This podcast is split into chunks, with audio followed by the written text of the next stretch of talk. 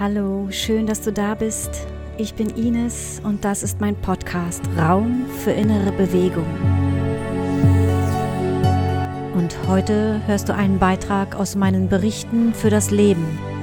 Diesmal geht es darum, wie wir uns in Beziehungen frei fühlen und zugleich unsere eigenen Grenzen wahren.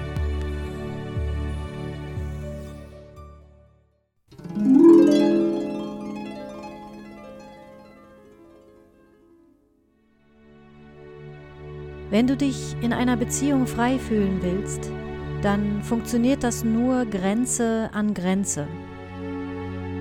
Das mag erstmal ungewöhnlich klingen, denn wenn es um Partnerschaft und Liebe geht, dann denken wir oft an Verschmelzung und Romantik. Wir bringen Liebe und die Vorstellung, in einer Partnerschaft zu sein, meist damit in Verbindung, dass wir mit unserem Partner oder unserer Partnerin eins sind.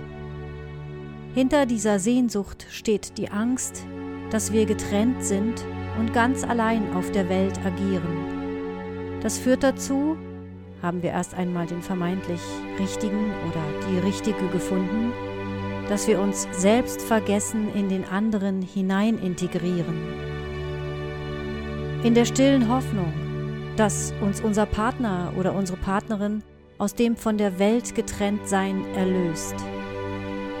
Es geht also meist gar nicht um den anderen, sondern nur um dich.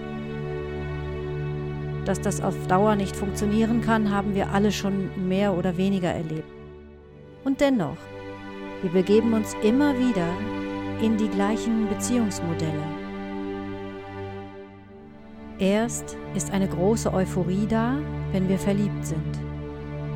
Dann ist uns der andere alles dann sehen wir im anderen ausschließlich das, was wir sehen wollen. Das geht auch nicht anders, denn er oder sie muss nun unbedingt die Erlösung sein. Die Erlösung vom Alleinsein, so dass wir das schmerzhafte Getrenntsein nicht mehr spüren müssen. Das funktioniert eine Weile ganz gut. Und dann kommt eine Phase, in der dieses allmächtige Einssein mit dem anderen zu bröckeln anfängt. Denn wir haben vergessen, dass hinter der Sehnsucht des Einsseins mit jemandem die große Angst steht, allein in der Welt zu sein. Die Angst, getrennt zu sein. Von der Welt, vom Universum oder vom Leben. Das Problem mit dem Einssein in der Partnerschaft ist, dass wir unsere eigenen Grenzen nicht mehr spüren. Diese sind aber essentiell wichtig für unser Wachstum und dafür, dass wir uns lebendig fühlen.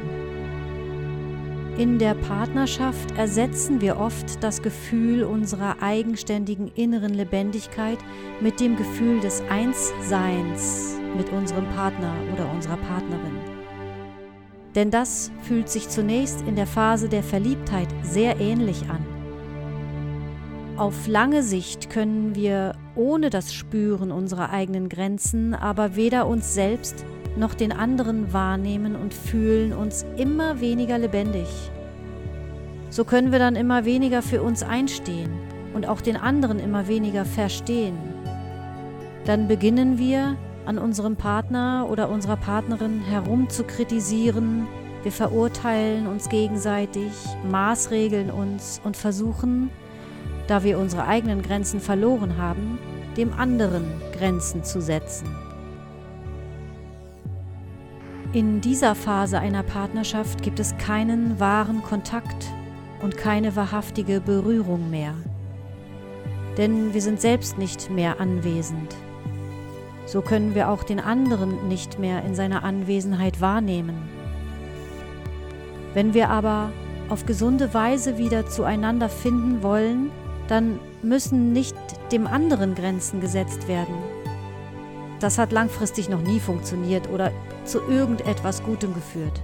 Nein, wir müssen unsere eigenen Grenzen wiederfinden, damit wir uns wieder mit unserem eigenen Wesen verbinden und wahrnehmen. Erst im Spüren der eigenen Grenzen und dann die des anderen entsteht Kontakt. Nur wenn du deine eigenen Grenzen spürst und sie benennen kannst, kann Kontakt stattfinden, weil du Kontakt zu dir selbst hast. Und zwar in dem Maße, dass du bei dir selbst bleibst und gleichzeitig im Prozess mit dem anderen bist. Du gehst dann mit dem Bewusstsein darüber, wo du anfängst und wo du aufhörst in Verbindung. Diese Kombination erst macht Beziehung möglich und lebendig.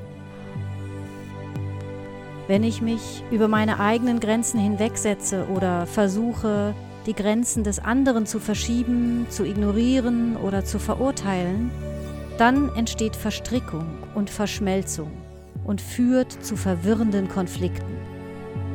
Ich sehe den anderen nicht mehr, wie er ist, ich sehe dann nur noch, dass er oder sie nicht so ist, wie ich es haben will. Denn weil ich mich selbst nicht mehr souverän spüre, projiziere ich etwas in den anderen hinein, was ich meine von ihm oder ihr zu brauchen oder was ich meine, was mir von ihm oder ihr vorenthalten wird.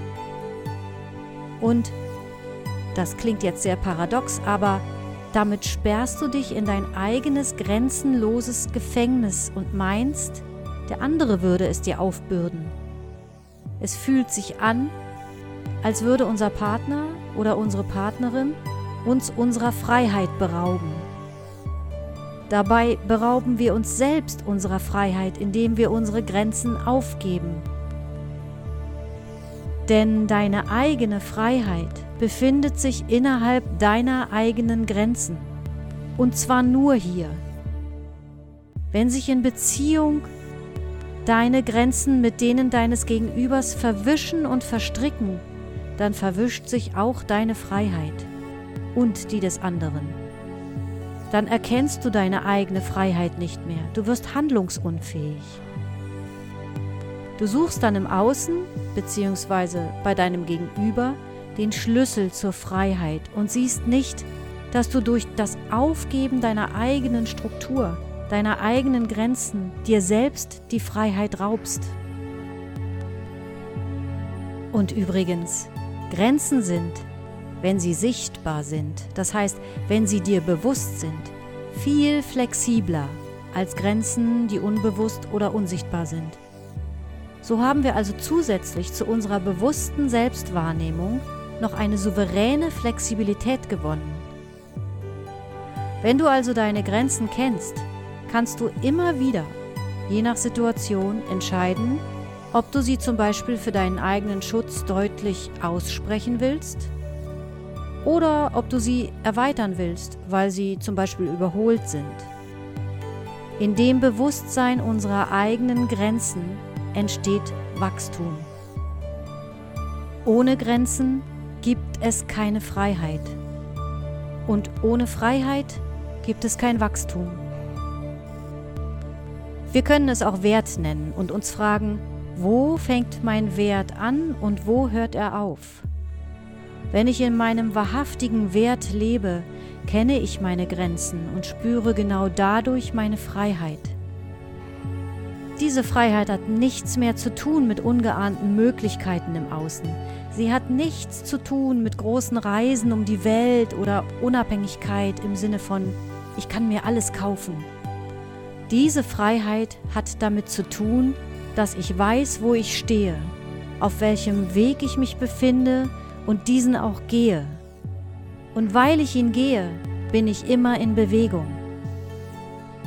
Und paradoxerweise oder auch logischerweise gibt mir diese Art von Freiheit tiefe innere Geborgenheit.